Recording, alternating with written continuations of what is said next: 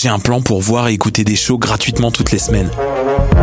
Le studio, c'est le podcast live de choc.ca. Toutes les semaines, retrouvez le meilleur de l'alternative musicale québécoise pour une session live et une entrevue. Vous pourrez suivre l'émission tous les mardis à 17h30 en vidéo direct sur le Facebook de choc.ca et en audio sur le site internet de la station. Et si vous avez manqué l'émission, pas de problème, retrouvez le studio sur nos plateformes podcast et en vidéo sur YouTube. Musique.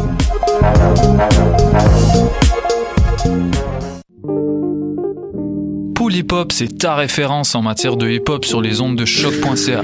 Chaque semaine, entrevues, chroniques, actualités et mix thématiques te seront présentés dans une ambiance décontractée.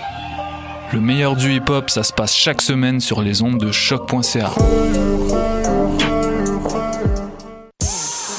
Ne manquez pas le spectacle de Dead Obies au MTLUS le 26 avril prochain avec Mike Chab et Jeune Lou en première partie. Les billets sont en vente dès maintenant sur le deadobis.com. Leur nouvel album Dead est disponible en ligne et en magasin.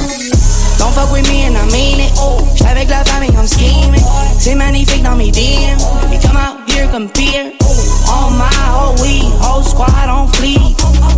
No lie, no sleep, all eyes on me. Avec ta coop UCAM, apprends à devenir pro. Coop, c'est du matériel artistique, trois librairies et des conseils informatiques, comme par exemple, trouver le meilleur ordinateur pour toi. Quoi choisir entre Apple, Asus, Toshiba ou Surface? Les collaborateurs de la boutique informatique, tous des passionnés, sauront vous conseiller. Encouragez ta coop, que ce soit en magasin ou en ligne, ça fait changement.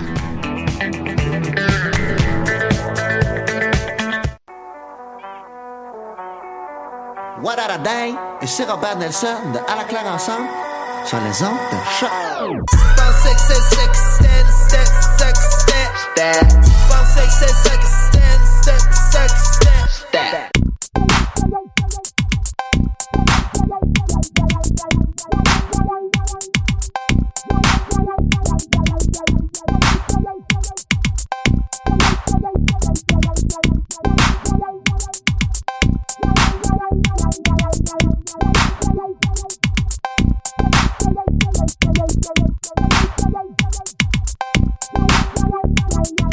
Bonjour à toutes et à tous et bienvenue à cette nouvelle édition de Pop en stock. En fait, Pop 193. Aujourd'hui, au menu, Battle Angel Alita, mieux connu sous son nom de Gun, qui était la traduction initiale offerte par Glénat dans les années, euh, fin des années 90. Et euh, je le dis euh, d'entrée de jeu puisque je vais probablement faire l'erreur assez souvent d'appeler ça Angel Alita ou Gun ou Battle Angel Alita ou toutes les itérations différentes du nom.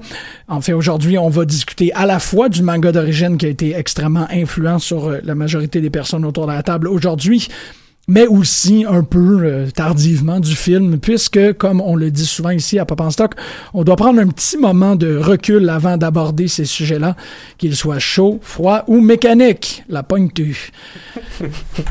Je suis vraiment désolé pour celle-là. Euh, ouais, c'est ça qui arrive quand on les essaye on the fly. Bon, euh, avec euh, tout le plaisir et l'honneur euh, qui me qui me revient, ça me fait euh, un immense, ça me fait vraiment plaisir de pouvoir dire que Gabriel Godette est de retour à l'émission. Bonjour Gabriel. Salut. Gabriel Godette, sémiologue et euh, en quelque sorte spécialiste de la culture populaire, directeur de la collection euh, Pop en stock aux éditions Ta mère. C'est ça, hein? N'est-ce pas? Je l'ai Oui. fait comme il faut? Oui. Yay! On a aussi Marie-Hélène Etu, Plaît-il? qui, euh, ça fait comme 117 ans que tu es supposé venir faire l'émission. Oui, je sais. On a enfin une journaliste parmi nous. C'est vraiment le fun que tu, que tu fasses partie de l'émission. Merci. Et merci d'avoir proposé le sujet. Ah, ça me fait plaisir. Et tu sais, tu sais. À côté, André-Philippe Lapointe, Oui. doctorant en littérature, quelqu'un qui en a parlé énormément de Alita Battle Angel sur le circuit académique. Quand même. Si ce n'est pas euh, dans des communications directes et visées, c'est toujours un peu par la bande. Il me semble que tu le mentionnes euh, assez souvent quand tu parles des, euh, des figures féminines du fantastique et de la science-fiction. Tout à fait. J'avais fait aussi mon travail final dans mon cours de bande dessinée avec Antonio, ça et V pour Vendetta, en comparaison. Yetta, ok. C'est Ça assez intéressant. Oui, oui. Ouais, J'avais corrigé, en fait, moi aussi. ok, on va régler ces trucs-là après, ok? Ça s'était bien passé. oui, c'est ça. On fait pas ça tout de suite. Et l'animateur du podcast Théâtre de la bande dessinée, Hello, c'est cela. Eric Mazian, C'est bien cela. qui tu mets vraiment la voix, là.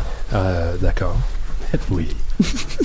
qui est en fait une balado qui, qui me fascine parce que je trouve qu'il y a, euh, il y a vraiment quelque chose dans ce, dans ce domaine-là de, de, de la balado et du, du comic book qui euh, est inexploré.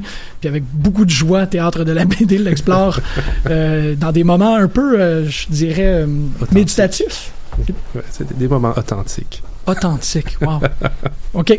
Donc, euh, non, mais c'est, c'est toi qui le dis. Ah, ça, c'est clair. Je suis tout seul.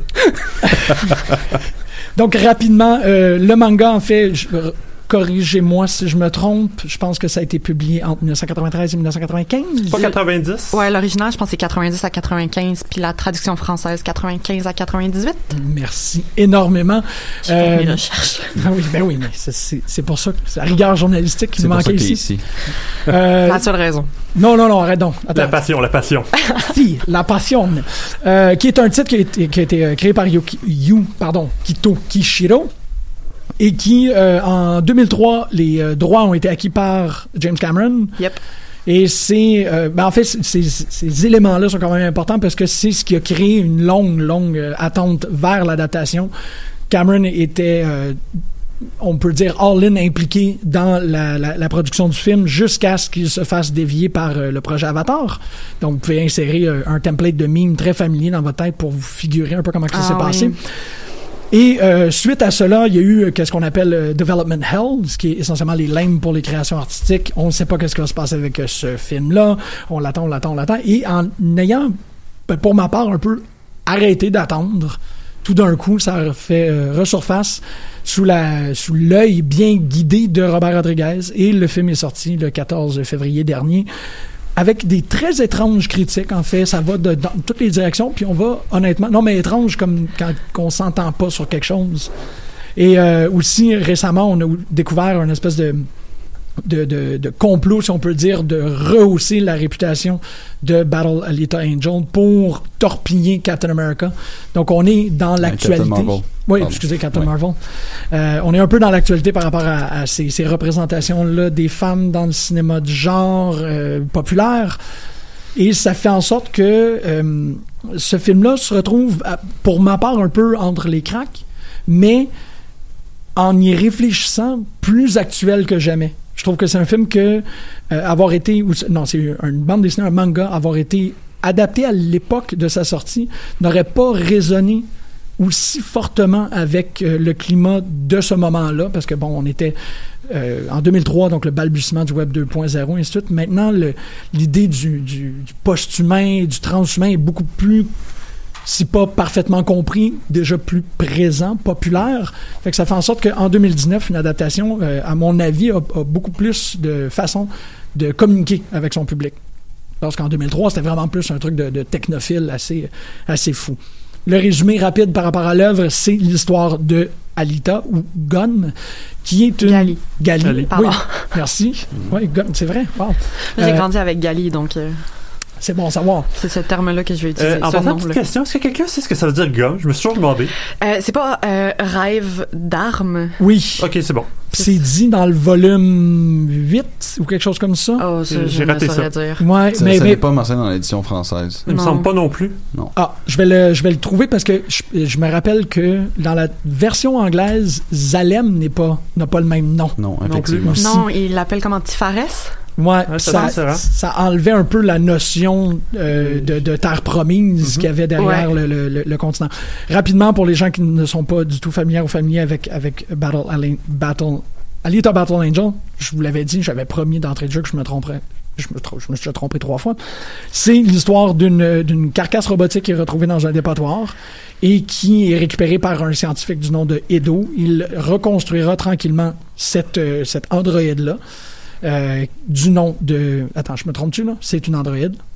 Une, ben, une cyborg. Oui, il y a le cerveau humain. Exactement. Tant Ouais, longtemps qu'elle a un peu de biologique, elle est cyborg, effectivement. Je je voulais juste absolument pas me tromper. Ma fille me reprend beaucoup là-dessus. Donc, pas un robot, pas un androïde, mais une cyborg. Il la reconstruira avec un corps ultra puissant qui s'appelle le corps. Le Berserker. Berserker. Merci énormément. On se parle toutes les uns par les Vous autres. êtes, vous êtes- vous êtes incroyable. Full enthousiaste.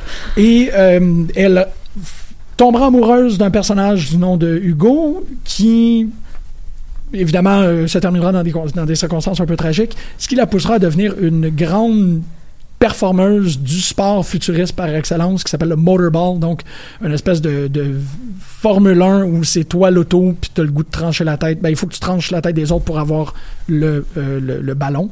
Fait essentiellement de la Formule 1 et du Ultimate, euh, du euh, American Gladiator mis ensemble? Ben, c'est pas mal des gladiateurs, non? Dans Ouais. le sens où c'est du pain et des jeux. euh, Mais j'y allais avec la notion de vitesse aussi, qui va être super importante dans le, dans, dans le visuel, c'est qu'ils vont à, à- à toute vitesse, puis il y, a un- il y a un monsieur tortue, puis tout, mais il semblerait que, que c'est pas dans le film, ou du moins seulement en fan service. Non. Ah non. Je trouve ça dommage que le monsieur Vraiment tortue n'est pas dedans. Je suis comme, Ouais. God damn. Euh, donc, c'est essentiellement, euh, ça circonscrit le début de l'histoire. On dit que l'adaptation et les quatre premiers volumes, l'adaptation est faite des quatre premiers volumes. Ici, autour de la table, vous avez l'air de plus vous entendre à dire trois et demi. Ben, on- comme bat pas contre le champion, euh, par la force des choses, il y a tout le quatrième qui est pas tellement là. OK. Ça, donc- on le voit même pas. Et- dans le film où on l'entrevoit.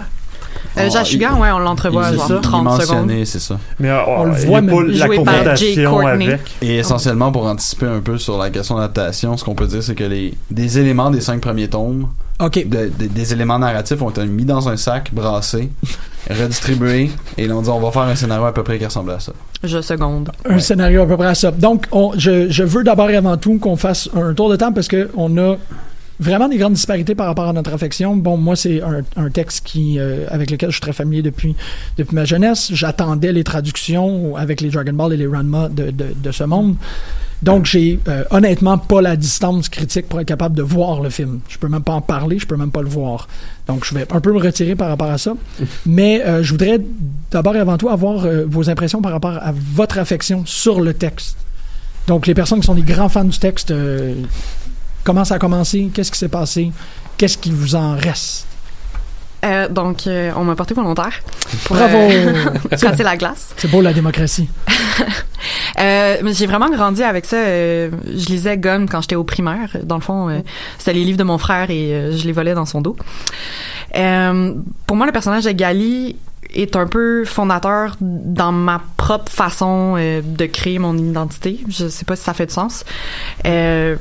À travers ses combats, je pense qu'on peut tous se reconnaître un peu l'adversité auquel on, peut faire face, apprendre à grandir à travers ça, puis surtout son, indépendance aussi, son, ambition personnelle et ses motivations euh, de devenir une meilleure personne.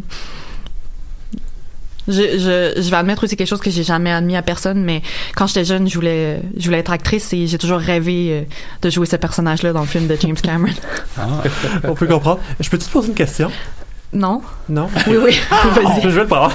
C'est la vie. C'est un manga très brutal. Mais euh, tu trou- euh, trouves pas avec le recul que t'étais un peu jeune pour rentrer là-dedans? Parce que moi, je l'ai lu à l'université, puis il me semble que c'est quand même assez mature comme enjeu et que- philosophique même, et la violence qui est là-dedans est quand même excessivement gratuite par moment. Euh, je- oui, je pense pas que ce serait pour n'importe qui, mais je pense que la première fois que j'ai regardé un épisode d'X-Files, j'avais 6 ans. J'ai toujours été... euh, je sais pas, j'écoutais pas Passe-Partout quand j'étais petite. Fait que... Toujours un public averti. Ouais, ouais, c'est ça. Averti ou... Le fameux public averti auquel les avertissements sont adressés. là. Ah, ok. Parce que c'est en, en fait la formule c'est toujours Oui, oui, oui, cette oui. émission s'adresse à un public averti. Ouais, je comprends ce que tu veux dire. Tu es un public averti. D'accord, oui.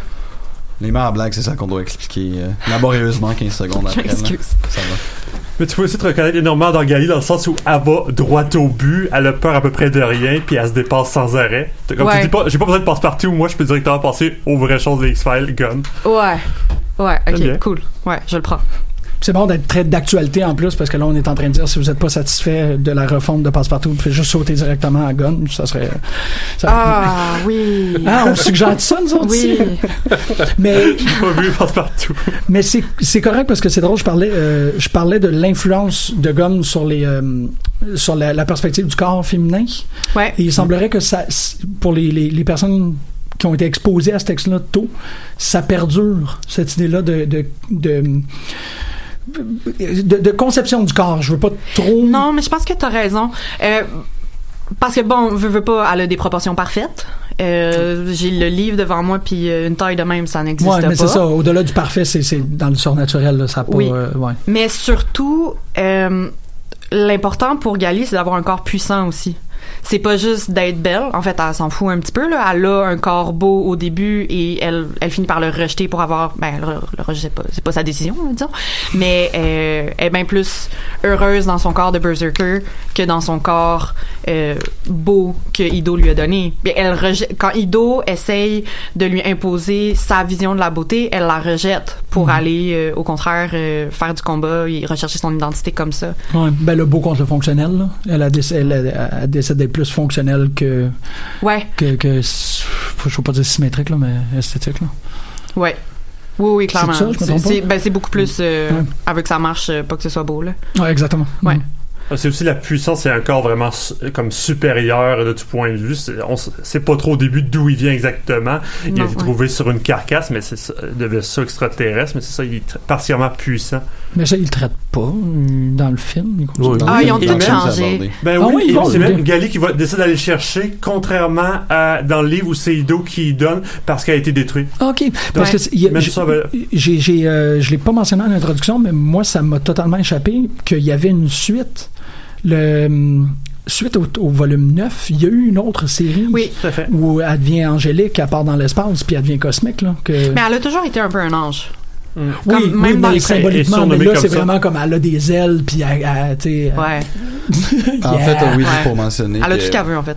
En fait, dès j'ai lu une entrevue hier que- qui avait été faite avec Yukito Shiro en 93 au moment où la traduction était commençait à être disponible en anglais et Kishiro avait dit dès le départ à- quand il a fait le, le- le premier épisode de son manga, il dit moi je voyais déjà un projet narratif où il allait avoir un premier arc qui allait être plutôt à la surface, un deuxième qui serait dans l'espace, un troisième qui serait sur ses origines sur Mars. Et là le deuxième cycle, Gone Last Order, Last Order que moi j'ai pas lu au complet parce que je trouvais que c'était un peu Dragon Ball comme juste des combats et là il y a une belle Mm. amie qui apparaît à apprendre une belle technique et ainsi de suite Euh, mais Ouais. là j'ai vu qu'il y a, y un troisième cycle qui vient qui est commencé en 2014 Ah. par Ah, Kishiro vrai? ouais, Ouais. et qui est sur Mars Ah. justement Les chroniques de Mars, là? Ouais. Ça devient intéressant. T'explores son enfance, puis euh, dans le fond, son, son entraînement. là. Mhm. Oh, wow, OK. Merci. c'est tout à la BANQ. Euh, vite, allons à la BNQ. Et battons-nous pour le volume 1. C'est pas eux qui tirent. Je pense. Je suis même pas sûre. Mais il y y avait la Soldier à l'époque, là. Ouais, ouais. ouais, ouais. Ça, ça, je suis sûr. Ouais. J'imagine que c'est logique. Euh, moi, ce que je dirais sur le manga, en fait, ce que j'ai beaucoup gardé comme impression, ben moi aussi, donc, j'ai trahi mon âge, mais euh, je l'ai lu à l'époque où les, les tomes apparaissaient. Il fallait que j'attende même que le prochain tome apparaisse pour connaître la suite. C'était comme au 8, 10 mois, c'est C'était très long. Là, j'avais, donc, j'ai relu les tomes 1 à 7 qui étaient déjà disponibles. Beaucoup plus de fois que j'ai lu les 8 et 9 en attendant donc que la suite sorte. Ouais. Et euh, en fait, c'est un manga qui, là, je, avec le recul, je vois donc des influences au début de Otomo.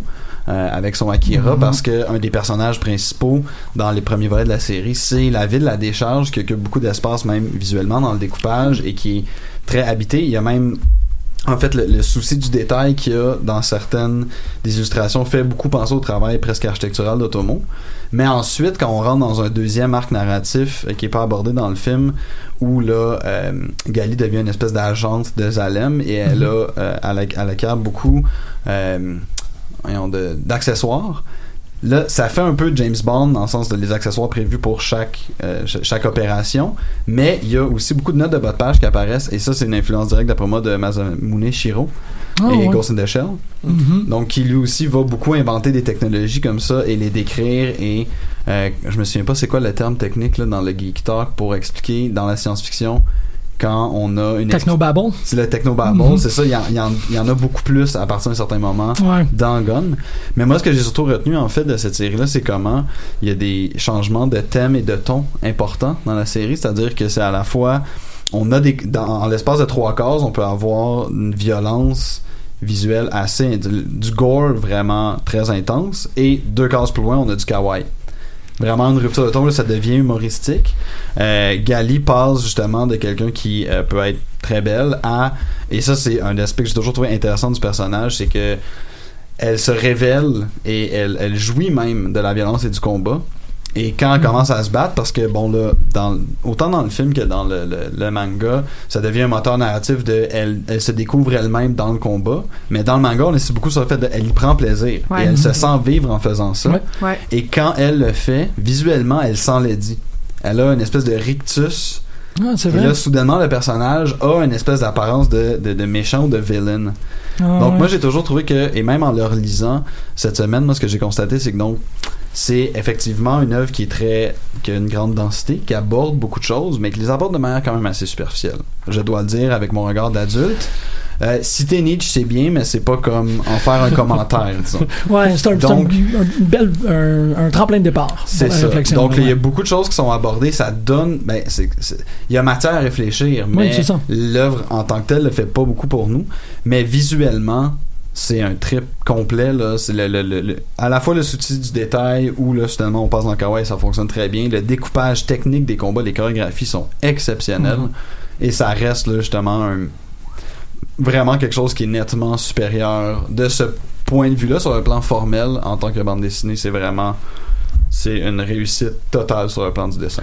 Ben, je suis content de de t'entendre le dire parce que on a déjà fait un épisode sur Nihei Mhm. et je me rappelle quand tu me les avais prêtés pour préparer l'émission, j'avais cette impression-là parce que bon, on est, on est évidemment dans dans un type de cyberpunk, on est dans un type de, de- de- d'environnement métal, métallique, euh, industriel, ainsi de suite.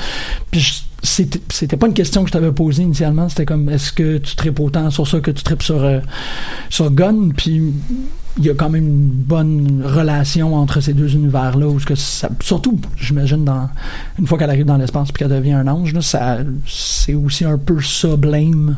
Ben, en fait, c'est que les. Je suis pas assez un expert du manga pour savoir à quel point c'est une maîtrise de codes graphiques qui sont déjà en place, qui est déployée par Kishiro. Ah ouais. Alors que Nihei a vraiment son style particulier, qui là, moi justement, me- c'est ce qui me fait triper beaucoup dans, dans l'œuvre de Nihei, dans, dans, dans Blamé, etc.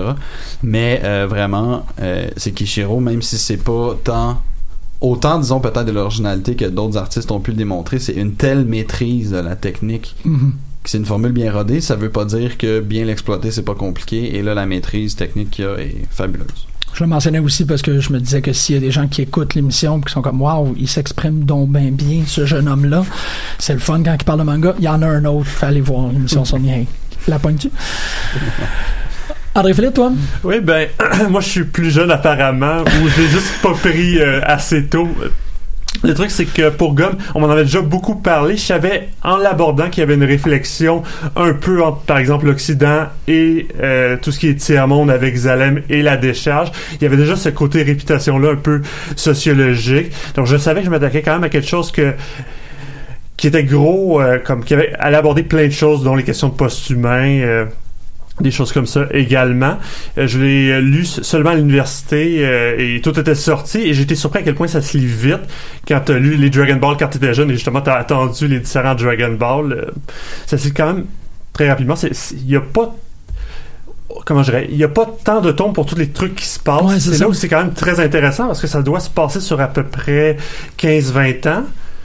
Environ, il y a des lignes du temps qui existent. Il faudrait consulter les lignes du temps parce que on se- dans le premier, il y a un personnage qui est introduit, Koyomi, et la ligne du temps fonctionne avec Koyomi. Ah, ok. Et un Ah, bébé oui. à ce moment-là et il compte les Ah, années ben avant et après Koyomi, c'est le personnage a ça. Donc c'est quand même un univers très très dense et le- même quand on finit le premier tome, on a accès genre à plein d'informations, genre ok Nova Kidzalem en je pense euh, genre euh, six- non 16 ans avant euh, avant le début des tomes. Donc il y a plein d'informations qui sont basées sur ça, puis t'es comme qui est Nova? Puis là c'est ça, il y a ben, c'est un peu ça quand tu lis, t'as t'as pas une idée, c'est trop c'est qui Nova au premier tome. Je suis pas Donc- que Nova sait qui est Nova. Ouais. On le Mm. sait maintenant. Non, c'est le mystère. oui, ben, on a une version autre au cinéma. Ben, c'est, ça. Je, je, je savais que je m'attaquais à quelque chose de gros, mais j'étais. Comme, je trouvais que c'est très dense. euh, les- je trouve qu'il y a très peu de mangas qui sont pas des singles qui arrivent à proposer une, une expérience aussi riche en aussi peu de tomes. Ouais, c'est vrai que c'est. C'est ce qui m'avait surpris. on est dans le, le manga habituellement est dans le long form là, et dans le on se retrouve à, à, la, à la fin du 40e volume à avoir des grandes révélations puis que malgré qu'il y en, en reste des séries très euh, cultes, très classiques, très pertinentes qui sont limitées. C'est dans les rares exemples, honnêtement, là, même que si tu inclus quoi, Akira qui est à 13 tomes, Ghost in the Shell qui est, qui est quand même un peu moins, mais qui est devenu beaucoup plus. Euh, effectivement, c'est pas. euh, Puis en fait, c'est même étonnant. Ben, je pense que c'est, comme je l'ai mentionné, l'auteur avait tellement des ambitions narratives grandes que peut-être qu'il s'est dit, ben là, je peux pas étirer la sauce. Ce qu'on trouve Ouais, plus souvent dans le mm. manga, c'est justement comme on a des, des délais de livraison très très rapides et qu'on sait qu'on peut tenir une série un filon pendant 10 ans, mais on dit, je vais pas aller trop vite en passant à travers toutes mes idées narratives, alors que lui, au contraire, comme non, non, j'en ai tellement que Ouais. là, ce personnage-là ou cet arc narratif-là, on va canner ça en 5-6 chapitres et ensuite on Mm. passera à autre chose. Puis aussi, c'est important de savoir que Kishiro a quand même été très malade vers la fin de la publication. C'est important Merci. de savoir qu'il a fait une conclusion un peu à la vite parce qu'on lui en demandait une. Donc, il a conclu ça. Et peut-être que si ça avait continué, mais ça se serait éternisé euh, comme ça l'a été dans Last Order. Donc, peut-être qu'il a évité ça à cause de ça en donnant une fin et que là, on a neuf tomes excessivement condensés qui après, euh, à mon avis, un peu étiré avec Last Order. Mais c'est ça, parce que pour moi, la fin du volume 9, c'est la fin. Il y a- il- il- lorsque je parle avec des fans qui ont lu Last Order parce qu'il il y avait une boulimie, là, une volonté d'en- avoir plus, pour moi, la, la fin est, tot- est totalement cohérente. Elle, Mhm. sais, Ça fonctionne. puis tu- ça- ok, tu peux rajouter quelque chose, tu peux peut-être mettre des, des greffes de- de- d'histoire, mais le volume 9 se termine, se termine. J'ai pas trouvé nécessairement que ça se conclue rapidement. Je comme, non, c'est. Mais quand il recommence, quand il commence Last Order, dans le fond, Mhm. il retconne un peu la fin. Ah! Il, il la change. euh, il recommence à, à un, un certain moment et le, le récit change. Oh! Si, si tu lis en gros format, la fin que tu as lue est effacée. Ah! On se rend Ouais. pas jusque-là. Ouais.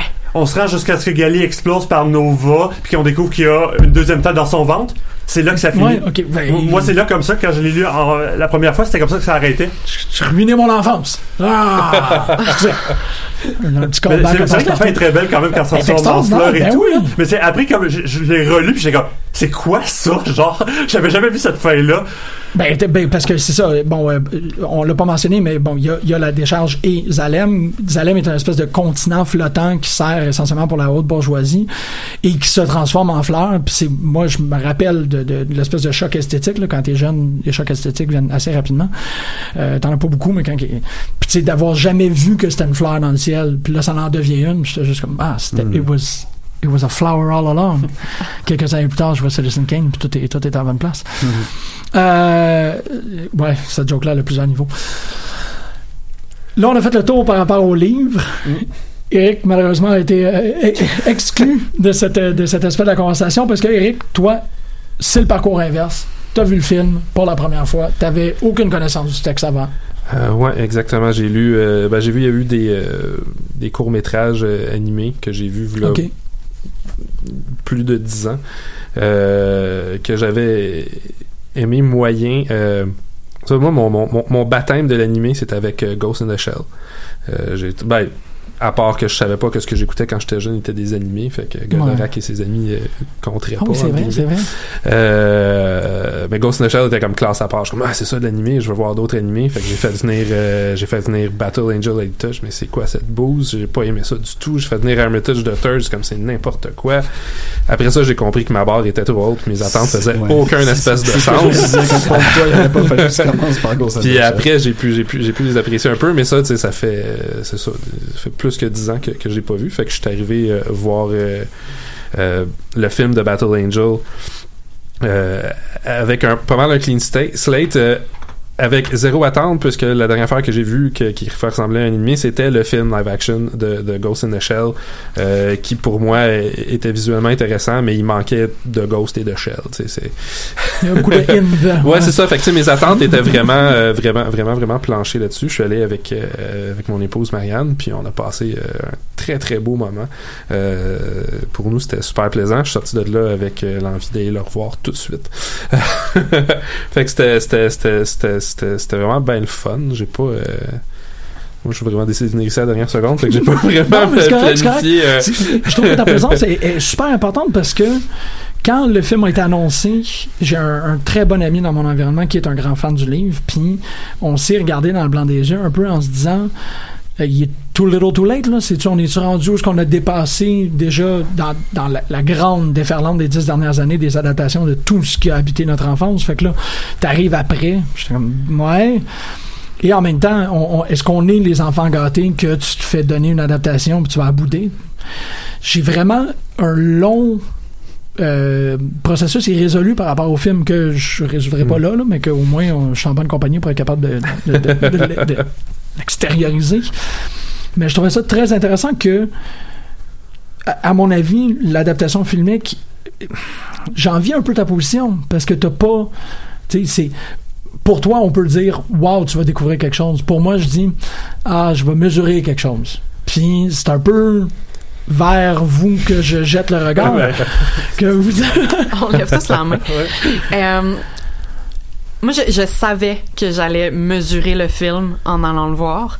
Euh, puis j'ai euh, demandé à mon amie de, de m'accompagner. Puis elle, elle a ça quand je chiale. Fait que je me suis dit que la première fois que j'irais voir le film, j'y allais avec aucune attente du tout. J'ai fait euh, page blanche. Et j'ai eu beaucoup de plaisir. Probablement juste de juste parce que je pouvais enfin la voir réalisée au grand écran, bouger et, et, euh, c'était juste je sais pas là, on avait le D-box aussi, euh, ça coûtait le même prix, fait que en plus j'étais dans l'action. Le D-Box, excuse-moi. ça Quand me les sièges ils bougent. Ah, ok. Fait que c'était le fun en plus pour ça. Et euh, mais j'ai pas voulu m'arrêter là, je suis retournée le voir. Je tiens à le que D-Box. En IMAX. En IMAX, mais pas de D-Box? Moi, je suis en train de D-Box. mesurer si le D-Box varie ton appréciation du film. Il y a pas de D-box en IMAX. C'était pas euh, un jugement. Il n'y a pas d'e-box en IMAX. Euh, la première fois, c'est parce qu'on avait veto euh, les lunettes. euh, C'était pas mon choix. Mais c'est pas grave. Je suis retournée le voir en IMAX. Euh, je tiens à dire que je paye pas mes films. J'ai plein de points scènes. Et euh, donc, c'est ça. La deuxième fois, je suis allée avec euh, l'idée en tête de- d'analyser le film vis-à-vis des, euh, des mangas que j'avais relus dans le courant de la semaine. Et euh, là, tu vois, mon, mon expérience a été très, très différente. Ouais. Ok, mais c'est quand même bon parce que t'as fait les deux. Ouais. Ouais. Si t'étais un grand fan du manga que tu as lu pendant une, dizaine d'années, me semble le, le- niveau d'attente que tu peux bâtir puis la profondeur qu'il y a dans, 10 ans de manga, comment ils peuvent traduire ça en je sais pas combien de temps qu'il dure le film, là, deux heures, mettons. C'était quand même un Deux long film, heures. c'était à peu près deux heures et demie. Ouais, Non, c'est- 11 heures. 2 minutes. Ok, j'avais l'impression que c'était plus long. Enfin, parce On que va revenir à cet aspect-là de, de, de, de l'analyse quand même. Ben, c'est là où c'est quand même pas si pire dans la mesure où Hollywood nous a tellement de- fait une tradition de massacrer des mangas. Je veux dire, j'ai pas vu Dragon Ball, j'ai pas vu Death Note, mais j'en ai tellement entendu de mal. J'ai quand même vu l'abondance de Dragon Ball qui me donnait quand même une idée à quel point le film pouvait être désastreux. Ouais, mais il y a un 7 secondes dans ce film-là qui, qui, qui est presque parfait. Qui frôle le, ouais, qui frôle le sublime. Je l'écouterai peut-être un jour tellement le monde.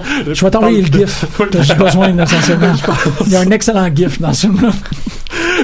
Oh, c'est ça, non. Il y a tellement une tradition et ça pouvait tellement pas être aussi réussi que l'attente, d'une certaine manière, était très basse d'une certaine manière. Pour Donc, Alita? Euh, ben, pour le film, oui. Moi, j'y allais vraiment un peu comme toi, avec une très, très, très faible attente. Si on n'avait pas fait l'émission, je serais même pas allé. Je sais même pas si je l'aurais vu, en fait. Ben, probablement une année juste pour voir. La bande non, ça a quand même l'air pas si mauvaise. Euh, Mais j'ai vraiment été très surpris. Je trouvais qu'il y avait une très bonne tension narrative. Si ça fait longtemps que tu l'as pas vu, je trouvais l'idée de mettre les trois cycles ensemble créait énormément de tension, euh, de moments où euh, ça allait vraiment pas bien pour Gali. Elle doit se promener un peu partout. C'est sûr que quand on fait une étude plus approfondie, on commence à analyser genre euh, les enjeux narratifs et toutes ces choses-là, comment les personnages sont élaborés. Ça fonctionne beaucoup moins bien parce que le fait d'avoir des cycles par cycle donnait le temps de vraiment bien construire les personnages et d'amener énormément d'enjeux. Mais je trouve que d'un point de vue combat, à part que c'est un peu trop lisse et qu'il y a jamais assez de dégueulasserie, parce que le manga est quand même très euh, dégueulasse, il y a des cerveaux qui sont très tranchés rapidement, mais je trouvais les combats étaient très le fun à regarder et parfois c'était presque scène par scène. On, on avait les cases qui défilaient, donc on avait des extraits ici et là qu'on pouvait faire ah oui ça je me rappelle c'était pratiquement exactement comme ça. Ouais. Ouais, le manga à la base était très cinématographique. Là. Non exactement. euh, Puis Rodriguez nous a habitués à cette, cette technique-là avec Sin City où il faisait du shot, per- euh, Ouais. shot for shot. Là. Ouais. aussi. Mais les, les moments de motorball, j'ai trouvé quand même assez réussi en absolu. Je m'attendais à ce qu'ils pouvaient être bien pire. Je trouvais que quand il y avait des coups, ça fessait. C'est c'est l'aspect du film pour lequel j'ai le plus de confiance. Ouais. Honnêtement, c'est vraiment que. Puis en plus, c'est à mon avis l'enjeu du film, parce que l'enjeu de vouloir faire euh, un, un film sensible sur une machine euh, émotive, on, on l'a eu avec Ex Machina, on Oui. l'a eu avec. Il existe. Short Circuit. On l'a eu avec Short Circuit. Je suis vivant! Et on l'a eu aussi avec. euh, ben, ça, c'est une interprétation quand même ouverte, mais avec Under the Skin. Mais si les enjeux sont jamais aussi forts, c'est assez évident quand on a lu le livre, Ouais. puis quand on commence à analyser, ils sont dilués, mais ils sont quand même existants. Quelqu'un qui a pas vu le truc, je suis sûr qui, euh, tu avais l'impression quand même de tout ce qu'on abordait, tu l'as quand même senti. Oui. Donc, ça montre, c'est un peu, mettons, le problème du film de Watchmen. Je l'ai d'abord vu le film avant de lire le livre, et j'ai pas passé un si mauvais temps que ça, parce que comparé à tout ce que les films de super-héros me faisaient, j'ai remarqué que c'est une proposition différente. Il y a quand même des trucs de bien. Tu sais, on va pas ouvrir ce débat-là. Non, je sais, parce que surtout chez Gabriel, C'est ça va être de là, dire tu- dangereux. c'est ça, là. Le moment où ma tête elle a arrêté de bouger puis j'étais juste faut faut pas qu'on embarque là-dedans. Ouais, j'ai- commencé à tilter. mais Oui, comme, c'est ça. C'était juste, des fois, ça dépend de l'ordre dans lequel tu vois, Ah ou oui, euh, ça- de ça ta connaissance. Ça si je peux me permettre peut-être une petite remarque sur cette fameuse question-là de l'adaptation, Non. les attentes, etc. non, non, mais je vais en parler. C'est parce que oui, on peut, on peut avoir cette idée-là que, ah ben là, si on a vraiment aimé l'œuvre, on va avoir trop d'attentes, on n'aimera pas le film. Mhm. Je pense que ça, ça s'explique seulement quand on a un rapport possessif à une œuvre qu'on n'a pas Ouais. créée, ce qui est un peu bizarre. Mm. Et on va se dire, ben là, la version que moi, la relation que moi j'ai avec cette œuvre-là est tellement intime que là, la vision qu'en aura un réalisateur ou une réalisatrice ne correspondra pas à la mienne. Et on a presque même peur que l'œuvre soit supérieure à ce que nous on aurait fait. Et donc là, on va forcément être extrêmement fast budget. Et moi, je pense que c'est pas une bonne attitude pour laquelle moi je, je veux que les je, je veux que les œuvres soient des bonnes adaptations parce que je veux que ce soit une bonne œuvre. Point. Oui. Et d'autant plus que je pense qu'on peut avoir un point de vue inverse qui est j'ai tellement aimé l'œuvre originale, il y a tellement de bon matériel à mettre en adaptation à l'écran que ça va forcément être bon. Moi, je me doutais bien qu'il y avait des aspects que je me disais narrativement, ça n'a aucun sens qu'il fasse tenir autant d'éléments en si peu de temps dans un Ouais. film de deux heures. Et déjà que comme j'ai mentionné un peu dans la bande dessinée ça va assez vite. Donc moi les, les, les, les chocs émotifs disons qui sont préparés dans la bande dessinée je les ai moins vécus parce que les personnages sont pas assez on passe pas assez de temps avec eux disons pour s'investir. Et ils ont tendance à mourir. Que là dans le film ben là dans le film ça va vraiment trop vite. Donc là les moments plus émotifs tombent un peu à plat il y a Ouais. ce potentiel là moi ce que je voulais aller voir c'était vraiment et ma, ma- mon intérêt pour les adaptations c'est plutôt de l'ordre médiatique. Est-ce qu'on a réussi à rendre quelque chose vraiment dans la dimension des, des arts? Et là un des éléments que j'ai mentionné que moi j'ai toujours adoré de, de cette série là c'est la décomposition de l'action. Donc faire des scènes d'action qui sont bien chorégraphiées. De ce point de vue là le film c'est extrêmement réussi. Même que moi, j'ai la chose que j'ai le plus appréciée, ensuite je vous redonne la parole, je m'excuse d'avoir un peu rock le mic. Non, non, non. C'est le personnage de Gali, qui donc là, déjà, les, les fans avaient beaucoup réagi quand on avait vu le trailer parce que ses yeux assez Ouais. grands, ça faisait un peu comme creepy. C'est intéressant parce que non seulement il on- ça, ça lave de tout préjugé, tout soupçon de whitewashing en disant on va lui garder un caractère manga. Elle a ces espèces de dieux énormes qui sont un peu une caractéristique graphique de la bande dessinée japonaise. Mais il narrativise dans le film, donc ça a un peu un Comment? sens. Par Parce qu'elle curiosité. est là. martienne. Ouais. Ah. Tous les martiens ont ces yeux-là. ont ces yeux-là. Puis en fait, c'est l'idée que justement l'espèce de théorie de la conspiration que les martiens seraient des humains du futur et l'évolution biologique de l'être humain fait en sorte que notre crâne grossit et notre mâchoire actif. Ouais, le, Donc, le les- striber là. ouais. Moi, je croyais que c'était plus une question de, tu sais, la pesanteur, puis comment ça, Ah ben il y a ça plusieurs, influence il y a le. plusieurs Ouais. explications. Mais en fait là, Ils vont jusqu'à là. Ouais, ben c'est ça, Wow. il donne une justification, ça c'est bien, mais moi ce que j'ai le, le moment, je pense que j'ai le plus aimé du film, c'est dans les dans les premières secondes, là, presque dans les premières scènes où on voit Gali se lever et là on voit qu'elle va faire l'apprentissage un peu de son corps et de la vie. Ce qui là, est toujours un moment un peu ennuyant dans un film, l'espèce de montage de, de, de, de Hero in Training. Mais en fait, on la voit descendre les marches et voir des inconnus. Et instinctivement, elle prend une posture Ouais. de combattante qui se tient un peu à la fois comme Ok. tu sais, qui, qui se protège mais qui est prête à l'assaut et là je suis comme ok ils ont vraiment donné une, une- son corps dans l'espace est extrêmement bien incarné ils ont bien réfléchi à ça et moi franchement j'ai adoré cet aspect là Est-ce que tu trouvais qu'elle agissait un peu comme un chat? Oui oui il y a quelque chose de très félin Mhm. il y a quelque chose de très félin dans sa représentation graphique déjà dans sa, sa, sa vitesse son agilité son intelligence au combat a quelque chose de très félin et donc ils ont bien transmis ça à l'écran. Ah, Mais je trouve que c'est encore plus intéressant quand tu considères que dans le manga original, Ido lui a donné le nom de son chat. Oui, tout à fait. Ah, c'est ça. Ouais. Merci. C'est Ah. là où que je me suis trompé. Il y a peut-être pas la définition du mot gun, mais je me rappelle que, oui, effectivement, Gali, c'est peut-être ça qui est dans le volume 8 que je mentionnais tantôt. Ok. Ouais. Et j'ai fait un petit Wikipédia, effectivement, gun, c'est traduit en anglais par euh, gun dream. Donc Ouais. le rêve d'une arme. Et comme Ah. Gali est essentiellement une arme, mais qui a des pensées à elle, à elle. donc euh, c'est assez approprié. Fantastique, ça. Mhm. OK. Puis comment ça se prononce? Je pense que ça se prononce euh, Gonmu. Quelque chose comme Ouais, ça. Ganmou, On va pas faire un Georges Privé nous autres, là. Il faut faire. euh, Moi, j'ai toujours- éviter ces choses. Un quoi? Un Georges Privé nous-mêmes? Ok. Ça, c'est une référence pour les gens qui ont suivi un peu le parcours médiatique du film Battle Angel Alita. Ouais, J'en j'en avais même pas entendu parler avant que, genre, euh, il y a peut-être un an où il commence à avoir plein de bandes annonces Ah ouais? dessus. Non, j'en avais vraiment pas entendu parler. Non, non, c'était juste, pour moi, c'était un projet qui avait été mis sur la tablette. Puis Non, c'est c'est. ça. Ah, il est en production hell depuis. Moi, je me suis Ouais, justement C'était une que. surprise. En fait, à- au moment où Cameron a annoncé qu'elle allait faire Avatar, il a dit je, je mets en pause mon projet de faire Battle Angel Alita pour faire Avatar. Ouais. Donc, j'étais ah. Et là, il fait Avatar, puis après ça, il annonce qu'il va en faire un autre après. Puis tout le monde tape. Ben, j'imagine, Marilyn, tu fais partie des gens qui tapaient du pied à ce moment-là. Là, Ouais, un peu. Ben, à me donner, j'ai j'ai comme mis ça en veilleuse. euh, en arrière euh, en, en attendant que ça se passe là. Parce que je savais qu'il avait développé un peu j'ai cru comprendre qu'il avait développé la technique pour Avatar dans le but de faire Gun. Mhm. Puis c'est ça éventuellement euh, il a décidé de continuer avec l'option monétaire. Ouais. Ouais, Mais la technique, elle a été récupérée par Rodriguez. On le sait-tu? Euh, c'est Rodriguez qui est allé voir Cameron puis qui a dit bon ben qu'est-ce qui se passe avec euh, Battle Angel euh, Alita puis Cameron il dit ah ben tu veux tu le faire? Puis Avec ce ton-là. probablement. Tente-tu Puis- puis il lui a Ah, prêté son équipe. Comme pendant un certain moment je pense qu'il fallait qu'il retravaille. Ah oui j'ai vu ça dans une entrevue sur euh, sur YouTube. Euh, il fallait qu'il retravaille son script pour Avatar. Fait que pendant ce temps-là ces gars faisaient rien. Gars et filles. Euh, fait que tant qu'à les payer à rien faire euh, il les a envoyés euh, à la shop à À Troublemaker, à Troublemaker Studios. Ouais. OK. Wow. Fait que c'est- c'est c'est un très. int- Moi, je trouve que c'est un duo créatif euh, improbable. c'est c'est ce que Ces deux-là, je suis comme, Hein, que- comment que ça agence? OK, hey, je vous trouve, euh, je vous attendais beaucoup plus comme les villageois dans le troisième acte de Frankenstein. Vous êtes pas pire. Ouais, je j'ai pense qu'on a- temps de parole à d'autres parce que moi je suis fâché là, mais bon. C'est ça. Mais dès qu'on commence à analyser plus, puis là, on peut commencer à le faire, vu que Ouais, je pense ça- au bon S'il vous plaît. Mais ça, dès qu'on commence à analyser les questions de violence et d'espace, qu'il y avait énormément euh, dans les mangas.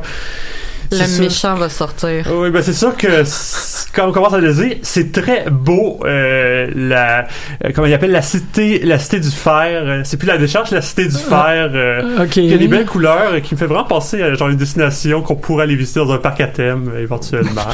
non, mais je, je le voyais le potentiel. Ah, comme, ouais. C'est beau, j'irais bien là, tandis que Ah, ben, l'environnement de Gun, je mettrais jamais les pieds là. Je veux dire, il y a juste des junkies avec à peu près 6 strings sur eux. Ils ont toujours l'air d'avoir froid. Il y a toujours un baril qui brûle. ouais Il n'y a, pas- y a pas littéralement un, un personnage qui a des aiguilles à la place des doigts ou des seringues à la place des doigts? Je me trompe-tu? Ouais, Ben, c'est un, je un que- plugin là, sur son bras. Là. Ouais, parce qu'il me semble qu'il y en a un que c'est juste, juste des bouts des. des- Ils sont tellement modifiés que ce serait Ouais. pas surprenant, là, mais il- tu sens qu'il y a aussi une grosse consommation de drogue et tout. euh. oui. C'est très, très à la déchéance. Mais là, tu vois, la différence, c'est que dans le film, à me donner, Hugo, il achète une barre de chocolat à Gali. Ah, Ouais. ouais. Il, y a des fruits frais. Euh, Ah, c'est ça. Ouais, de, de jour il fait toujours soleil. il fait toujours euh, soleil. Ah. T'as- du monde qui se promène avec des packs-sacs puis des gogoons. ouais. Comme, ça a l'air d'une destination vacances, touristes, backpack. C'est- C'était beau, les bâtiments ont des belles couleurs. Ok. J'ai essayé de trouver s'il y avait des, il existait des couleurs euh, dans le manga pour, mettons, une édition japonaise pour voir si j'avais, parce que les versions noir et blanc permettent pas tant de le voir que ça, c'est toujours très là, mais j'essayais quand même, j'ai fait mes devoirs, mais j'ai rien trouvé. Puis là, c'est vraiment genre très coloré. Ok. Il y a- ouais, il y a un peu un feeling aussi. euh, un soir à me donner, il y a des gens sur le balcon, puis ils, ils, ils boivent, ils jasent, ils parlent. J'ai remarqué ça à me donner, puis j'étais comme genre, on, on est-tu à la Nouvelle-Orléans Euh, Ouais, il y avait un vibe Nouvelle-Orléans à certains euh, Ouais. moments. Vous me. Non, ben, ils font là. quasiment du basketball ensemble De pour quoi tu comme. parles? Hein? Ouais, c'est- ça ressemble à ça. Je veux dire, Yugo qui est un personnage très intéressant parce qu'il est très noir puis Gali est amoureuse de lui. Là, il y a quand même sa rédemption. C'est pas genre ça va tellement mal qu'il m'a amené genre Ouais, c'est un il dumpster sauve. kid, cet C'est enfant-là. Là, ouais. Là, il prend, il est comme non, je peux pas faire ça. Je dois dire à mes amis de ne pas faire ça. et je dois revenir dans le bon chemin. Je dois être amoureux de Gali aussi. Il y a tout ça qui se crée qui fonctionne beaucoup moins bien et de mémoire il n'y a pas de vol de euh, moelle épinière comme dans le manga c'est juste des parties de pièces Ouais. ce qui est moins- beaucoup moins brutal Ouais. Ouais, ouais, c'est c'est Ouais, assez, c'est assez dégueulasse. le manga est assez brutal étant donné qu'ils peuvent genre plus du tout bouger c'est ça genre qui leur Tes voix comme un peu. Ben, il, il les décapite, là. Ouais. Ou Ouais, quand ouais. t'es en disant ta tête va te permettre de rester en vie, te faire rebâtir. Oui, Mais parce qu'elle fait de la réappropriation corporelle aussi à un certain point où ce qu'elle elle devient une mercenaire qui va euh, tu sais comme si t'as pas payé ton bras m'a t'arraché ton bras je vais ramener le bras au propriétaire Non. Gunn Non? ne fait pas ça. Ok. Euh, Ali fait pas ça, non. ok À aller un. mercenaire. Un Ben, un bounty hunter. Oui. Dans le fond, il remplace la police par les bounty hunters. Mhm. Euh, puis la raison pour laquelle Hugo a jamais de prime sur sa tête, c'est parce qu'il tue pas les gens justement. Il prend leur Ah. colonne vertébrale et les laisse vivants. un bon gars Mais t'as pas le droit de faire ça, c'est interdit dans les lois. mais il, j'essaie Mais c'est là aussi où le film, dans le film, c'était même pas illégal de faire ça. Mais c'est ça qui est étrange, c'est que Oui. on- on- le, le plus que vous en parlez, le plus que je constate que Gun est quand même un, un- si on veut si on veut dire que c'est une vacance, c'est une destination vacances, c'est toutes les grandes post-apocalyptiques. Il y a un grand moment en ferraille, il y a un grand moment en désert, il y a un grand moment dans l'espace où il y a comme plus rien qui nous reste. Je- quand je dis dans l'espace post-apocalyptique, je pense nécess- nécessairement à Alien Resurrection ou à Jason X, Earth. What a shithole. Euh, et, et, et là, si vous me dites qu'on rajoute le, le post-apo qui est la, la vacance euh, euh, antillaise, c'est extraordinaire. Là. On, a, on a bouclé la boucle. Je fais vraiment de l'ironie. Là. Euh, Je- je Ok, comprends. ouais, ok. Mais- vous avez toute l'année. Non, mais j'ai, Non, moi, j'ai- toujours, je sais qu'il est classé comme ça, mais j'ai toujours eu de la misère à le considérer comme post-apo. Ben. Parce que ça va si bien à Zalem. On le sait pas. Non. On le sait dans les tombes. Ben oui, ça, ça va pas Oui, si bien que ça, tu, d'accord? tu- l'apprends après, plus tard, puis surtout en lisant Last Order, tu, tu acquiers une, euh, un autre degré de compréhension euh, absolument. euh, Galactique, genre. euh. ben non seulement ça, mais je, je sais pas si je peux. Je t'en prie. Ok. oui. Divulgage, divulgage. Dans le fond, Zalem, c'est un terrain euh, d'expérience pour les gens qui habitent à Jéru. On a l'impression quand on finit quand même le 9e tome que c'est ça aussi. C'est des rats de On Mhm. Ben oui, oui, absolument. Fait que c'est même pas. Fait qu'il y a une place qui s'appelle ça. Jiru puis une place qui s'appelle Zalem. Ben Oui, tout à fait. Qui n'existe pas dans, la version française. Ouais, c'est la, c'est c'est ça. la seule version qui a ce gros sous-texte-là. Ouais. intéressant. Ouais. Oui, oui. c'est encore plus. euh, c'est au fur et à mesure que t'évolues dans l'histoire, que tu rentres plus profondément dans le, le backstory, Mm-hmm. pour parler français, euh, tu te rends compte que tout le monde est soumis à, Ouais. à quel- quelque chose qui est en haut. Ça, ça revient à à la philosophie de, de Makaku euh, Ah. Ouais, slash la- euh, Ouais, j'ai pas trop compris quel était son nom, en fait. Tout La tablée d'émeraude, là, as above, so below. Pardon? La tablée d'ém- la tablée d'émeraude. OK, on, on va amener la conversation ailleurs. Il y, a, il y a aussi une très grosse étendue, même dans le manga, qui manque peut-être dans le premier film, mais là, ça dépendrait s'il y aurait d'autres films après, peut-être qui arriveraient à le faire. Mais je veux dire, au début, on est dans la décharge, mais on découvre éventuellement aussi qu'on peut aller ailleurs, on peut quitter la décharge, se promener exactement les Ouais. fermes. Les Il y a fermes. éventuellement une euh, rébellion. Oui, c'est ça, c'est que les Tu m'en fermes servent- pour ça. tu- les, les fermes servent à approvisionner Zalem. C'est là où Ouais, on a un ouais. peu l'image de l'Occident versus le tiers-monde. C'est vraiment... Il y a son boss, une année à Gali, quand il est sous la direction de Zalem, qui dit clairement, genre, vous servez juste à notre confort, à notre truc, vous êtes des cafards de la surface. Puis, Mhm. dans le fond, nous, on est les vrais citoyens, on est les vrais humains qui restent. Donc, c'est nous seuls qui avons une vraie valeur. OK, OK, un Ben, il y a- sous-texte prolétaire là-dessus. Et il y a un côté, là, on en a parlé, là, justement, comment la décharge, toi, très déçu de Ouais, comment la décharge était représentée. Ça tenait à quoi, en fait, euh, tes Ben, principales critiques? Je- Pardon? Tes principales critiques face à la Euh, ben, il fait trop soleil. Ouais. Euh, ça se peut pas, du chocolat. Puis, je m'excuse. C'est vrai que t'es bugué là-dessus, je l'avais même pas vu. Ouais, mais quand mais- tu me l'as dit, j'ai fait... Ben, Effectivement. Il Il appelle meurt ça de du faim. chocolat. Ah, Mais- pas pire, pas pire.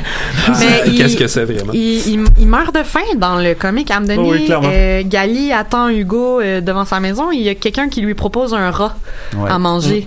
C'est de, c'est de ce niveau-là. Donc, pour moi, ça, ça faisait aucun sens euh, que ce soit si facilement accessible euh, des produits qu'on pourrait considérer euh, un, un peu euh, de luxe, là, pas euh, élémentaire. là. Moi, un aspect qui m'a choqué dans le, dans le film dans la représentation, c'est notamment qu'on voit souvent Hugo et euh, Gali vont en surplomb regarder la ville et on a une, impression d'immensité de ville Mm. qui s'étale à perte de vue. Ah oui, puis Ouais. c'est tellement petit. C'est ça, c'est petit. Non Oui. seulement visuellement, on n'a pas ces surplombantes-là, puis en plus, on dirait qu'il y a quatre coins de rue. Oui. Parce que les personnages tombent l'un sur l'autre constamment et ça, c'en est là. euh, Oui, puis ça, c'est parce qu'ils ont. Je suis tellement d'accord. C'est une des choses qui m'a vraiment euh, tapé sur les nerfs hier soir. Y a- ils ont bâti, dans le fond, un, un set, un studio euh, dans le parking lot de son studio Troublemaker, dans le fond. Puis je pense qu'ils ont, ils ont tourné là-dessus. Puis après ça, tout le restant, ça a été rajouté. Mais ça se ressent Oui. vraiment beaucoup. La construction visuelle de l'espace. Il y a quatre buildings. Ouais. Même le. Et même ça, la- les scènes de Motherball qui effectivement sont bien chorégraphiées, bien qu'il y ait eu des effets de comme CGI, de comme trop de choses qui flashent en même temps. Mhm. Un peu comme moi, les combats Transformers, que c'est comme juste des étincelles qui bougent. Puis on me dit que c'est des robots, mais je suis pas sûr de comprendre kinétiquement ce qui se passe. Ouais. Mais là, en fait, dans- les scènes de Motherball étaient bonnes, mais quand on voyait les estrades, on n'avait pas une impression d'immensité du tout. On voyait Non. comme 12 Mhm. personnages qui étaient tout habillés en fluo puis qui avaient des accessoires. C'est comme si t'as acheté là, des, des, des, des t-shirts promotionnels et des, des effigies en plastique, des, des armes de Gali. Alors Ah. que normalement, il devrait y avoir aucune euh, fabrication d'objets comme ça. Non, c'est que des fans assoiffés de sang dans le Mhm. public. là. Oui, et puis c'est ça, ça- c'est quasiment l'église le dimanche là. C'est ça, oui. Ouais. Euh, un autre point, parce que je vois que le temps file. euh, là, on aborde un gros truc euh, du manga que j'ai vraiment pas tant ressenti au final. Le débat entre la prédétermination et la volonté. Que le backstory, mettons, de Makaku donne beaucoup. Et aussi, mettons, la posture qui est assez inversée entre Ido et Nova. Ido Ouais. est trop protectionniste, veut pas que les personnes soient en danger. Nova est dans l'absolu à peu près total. Il donne tous les pouvoirs à des personnes qui en ont pas. Mais après ça, il s'intéresse plus à eux. Ouais. Alors que dans euh, le film, euh, on a un peu l'impression euh, du euh, grand marionnettiste qui dirige tout de la cité, qui prend des décisions, qui suit. Je veux dire, c'est lui qui tue Hugo. Alors que, ben, c'est un gratuit C'est un dans... système de défense automatique. contre les oiseaux, il me semble. Non, non, c'est pour empêcher le monde de monter, là, je Non, mais pense. Mais, ça c'est- ah se non, fait les automatiquement. Il me semble c'est contre Ouais. les rats. euh, Ils l'ont vraiment installé juste pour de la vermine. Ouais. C'est juste parce que lui a essayé de le monter parce que personne ne sait de faire ça. Qui se fait. Mais j'ai trouvé ça vraiment dommage pour Nova parce que c'est peut-être mon personnage préféré avec Gali euh, dans les mangas. Il est vraiment très ambigu et très complexe. Et là, on avait vraiment juste le gros méchant. Je comprends que dans des euh, représentations mainstream, on a besoin d'avoir souvent un méchant, de le voir plus vite. On a eu le Seigneur des Anneaux avec le gros œil de Sauron, par exemple. Ça, on le voit beaucoup plus tôt. Mais je trouvais ça vraiment maladroit comment il était amené pour le moment. Je suis d'accord, je serais curieuse d'avoir euh, vos opinions. Ça vaut Ah, pas la ouais, peine. c'est que pour moi, ce qui était le plus incongru avec Nova, c'était vraiment de de le voir. En fait, bon, la dernière scène euh, du film, on Ah ouais. voit. On voit que c'est c'est Tyler Durden tout le long. Mais Ouais. sérieusement, là, on, Ouais, on je voit le, le personnage de Desnova, on le voit à peu près à l'écran 15 secondes. Et là, on le voit qui regarde Gali. Et Gali il regarde dans sa direction. Et la dans la scène du film, c'est lui qui enlève ses lunettes. Qui est un moment dans le manga que celui-là, je veux pas divulgacher, mais le moment où Nova enlève ses lunettes, Mm. c'est extrêmement important. Oui, c'est un de ceux qui, même, quand je l'ai relu cette semaine, là, m'a atteint émotionnellement.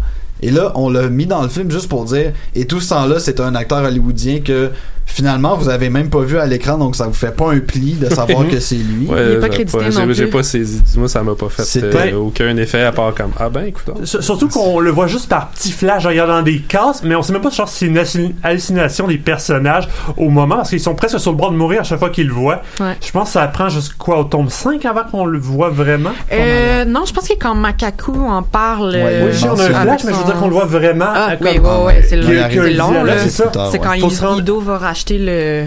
C'est ça, faut se rendre à la moitié à peu près de l'histoire pour le voir vraiment. Avant ça, on comprend qu'il y a un autre médecin. C'est aussi lui qui modifie le champion euh, pour lui donner ses capacités. Et sinon, justement, en parlant du champion, l'autre, probablement la scène qui m'a le plus euh, fâché, c'est la scène du cœur de Gali où elle donne à Hugo. Ouais. C'est volonté de créer une charge émotive. Ben, qui aussi, Ah, une histoire weird. amoureuse, facile. Hollywood joue tellement là-dessus. Le personnage féminin peut pas s'affranchir d'une relation amoureuse avec. Elle peut être aussi forte qu'elle peut. Alors que dans la scène, elle propose son cœur contre un champion de motorball pour lui dire si jamais je gagne pas, ça me dérange pas de mourir. Il y avait aucune histoire de romance. Puis aussi pour défier Ido. C'est un peu compliqué à expliquer pourquoi Ouais. rapidement, mais c'est c'est vraiment de dépassement total. Il n'y a aucune intrigue amoureuse. Oui, il y a un, mo- un moment où il est en amour avec Hugo, mais c'est pas cette scène-là, puis cette scène-là était magnifique comme elle était. Ouais. Puis en plus, je m'excuse, ils vont même pas jusqu'au bout de leur pensée parce qu'après ça, elle range son cœur et elle dit ah c'était un peu intense hein. C'est même pas, c'est c'est même ça. pas assumé dans dans le, mélodrame. Ah, C'est Alors parce que que là- comme si le scénariste avait dit ouais non je consens que c'est un peu raté fait Ouais. que je vais mettre un truc c'est assez intense Ouais, Ouais, ben, c'est ça, mais elle- dans le manga, elle fait un bras de fer, puis si Ouais. elle Ouais. perd, elle perd son cœur. Ouais, ouais. Mais en fait, il y a- il y, a une chose sur laquelle j'aimerais peut-être vous entendre là, peut-être pour On va conclure avec ça? Ouais. En fait, c'est que la, la question de la violence, parce que sans que ce soit euh, ce que fait la réputation de, de Gun, ça reste quand même un élément qui est assez présent. Il y a beaucoup de gore, Ouais. il, y a, il y a beaucoup de sang et Là, le film, qui est visage général, mais que moi, j'enverrais pas un enfant de 6 ans Non. regarder ce film-là. La première fois qu'on voit euh, Gali se battre, elle tue quelqu'un, mais tu sais, à coup de poing au pluriel dans la Mhm. face. Mhm. On ne voit pas de sang, mais ça reste violent. Donc, pour toi, toi qui n'as pas lu le manga, Mhm. le, le- la viol le, degré de violence par rapport à la représentation de violence, comment est-ce que tu as trouvé ça? Euh, ben moi ça m'a pas euh, je l'ai pas trouvé hyper violent le, le film tu sais je serais pas mal à l'aise de le présenter à, à ma fille qui, qui- a une dizaine d'années Ok. tu sais. On est peut-être plus habitué à ça aujourd'hui. Euh, c'est ouais C'est plate à dire, là, mais il y a tellement eu de films violents ces dernières années, quand même 13 ans et plus, que c'est pas si violent que ça en absolu, surtout qu'ils montrent pas certaines choses. euh, Ben, on, on- on la comprend la violence quand même mais c'est c'était pas assez ben ouais il y, a- il y a une place ou deux que c'est graphique là, parce que je suis habitué de présenter des choses à mes enfants puis je les avise à l'avance puis ceux qui décident s'ils veulent le voir ou pas puis Mhm. après ça ils- câlin bar ouvert s'ils en ont besoin S'il y a une place où je ne croirais pas qu'on arriverait à conclure cette émission, c'est dans un oui, on peut tout aller voir sans famille. Ça me, ça me déplace. Ouais, j'ai aucune idée qu'est-ce qui est en train de se passer? Ah, Dans- écoute, c'est peut-être moi qui est particulier là-dessus. Là. Non, non, non, c'est- tes Non, enfants sont un public averti. Puis je- je- Ah! Eh oui, je les ai avertis à la pas juste ça, je pense qu'ils vont essayer de faire un film quand même grand public, Ouais, ben, Ben puis, puis le plus de monde euh, possible. Tu sais, j'aime ça. C'est des moments que je partage avec ma fille d'aller voir des, des films où il y a des personnages féminins qui sont forts. là. Ouais. C'est- toujours ben, ben le fun. là. Fait que, Je pense qu'ils ont quand même réussi pour ça, Gali. S'il avait pu pas faire qu'elle veut donner son cœur à un Mhm. gars, ça aurait été une coche de plus. Ils ont, test- ils, ont, ils ont poché leur test de, je me rappelle plus le nom de la personne, mais euh, ils ont poché le test à ce Le, moment-là. le, le test de Bechdel. Yes, merci. Ouais, c'est pas compliqué. Y a-tu deux femmes qui se parlent? Euh, en tout cas, Oui, il y a deux femmes, la, la- C'est ça. celle qui ont inventé le personnage de Jennifer Connelly qui n'a aucun ouais, mais sens un elle peu. parle-tu à une. Ah. Ouais, elle, elle parle à Gali dans un moment, là, on Cinq n'embarquera répliques? pas. Ouais. c'est On là où n'embarquera pas pas mais elle parle d'un homme. Ouais. Ouais, non, ça, ils ont poché, ils ont poché le test. Ça n'est pas l'icône féministe qu'on aurait voulu qu'elle soit. Non, malheureusement. Euh, vous êtes euh, vous êtes dur mais euh, pertinente et pertinent. On va aller écouter Too Cold de Roots Manuva. La pogne tu. Merci énormément à tout le monde. Merci Gabriel, merci Marie-Hélène, merci André-Philippe, merci Eric. Euh, bonne semaine à toutes et à tous. Bonne semaine. Excuse-moi. Sometimes I hate myself. Sometimes I love myself. Sometimes I hate myself. Sometimes I love myself. Oh, where the fuck, man? We can't stay broke, man. We never stuck, man. We on the up, man. I do my nut, man. Puke up my gut, man. I'm a such and such, man. I don't know much, man. I pay my dues, man. Now I'm confused, man. Scabby vampires wanna run, come along, come use, man. The same old news, man. We bring the blues, man. My baby left because I wouldn't buy new shoes, man. We win or lose, man. No ask me for the tools, man. Buy your own facts, man. Mind you get stabbed, man. Don't you see that we some big broad bad man? Born and bred in this here big broad bad land. Known all over the world as a madman. Life is hard, but it's just too bad, man. I'm too cold, I'm too cold, I'm too cold. I'm too old, I'm too old, I'm too old. And it shows, and it shows, and it shows. And you know, and you know, and you know. Sometimes I hate myself. Sometimes I love myself. Sometimes I hate myself. Sometimes I love myself. I spoke with my money. This ain't a joke money. Banana boat money. Banana vote money. Food on a plate money. Real or fake money. Lose or take money. At times I hate money. It's money that makes money. Makes people act funny. Civilized men start to act gunny gunny. Take your life in a second with the right kind of money. Life in the West, we obsessed by money. Mind how you worship. You can't be blessed by money. I do the best with all my money. Progress with my money. Invest with my money. Touch breasts with my money. Get sex with my money. Get vexed with my money. Respect for my money means I feed my tummy. Blessed be my pound. Get my food damn yummy. I'm too cold, too cold, too cold. I'm too old, too old, too old. And it shows, and it shows, and it shows. And you know, and you know, and you know. Sometimes I hate myself. Sometimes I love myself. Sometimes I hate myself. Sometimes I love myself. Rhyme scholar from the school of the hooligan. Backing out the toolie when she get too hectic. Smacking up them wannas, turn the wannas epileptic. I'm on some next shit, dudes respect it. I'm the eclectic, known for my eccentrics. You can't prevent this, I'm the God bless, God sent this. UK rhyme savior, no, never quite. That was just some media totality. A hyper ain't the best MC or the worst MC. But I got certification, I'm the first MC. I flip the flip, the new flip, the old flip. I zip my lip, but I still sip my get drunk quick. Done, done the shit. That's the Warner Smith. Nothing to prove. Matter the move.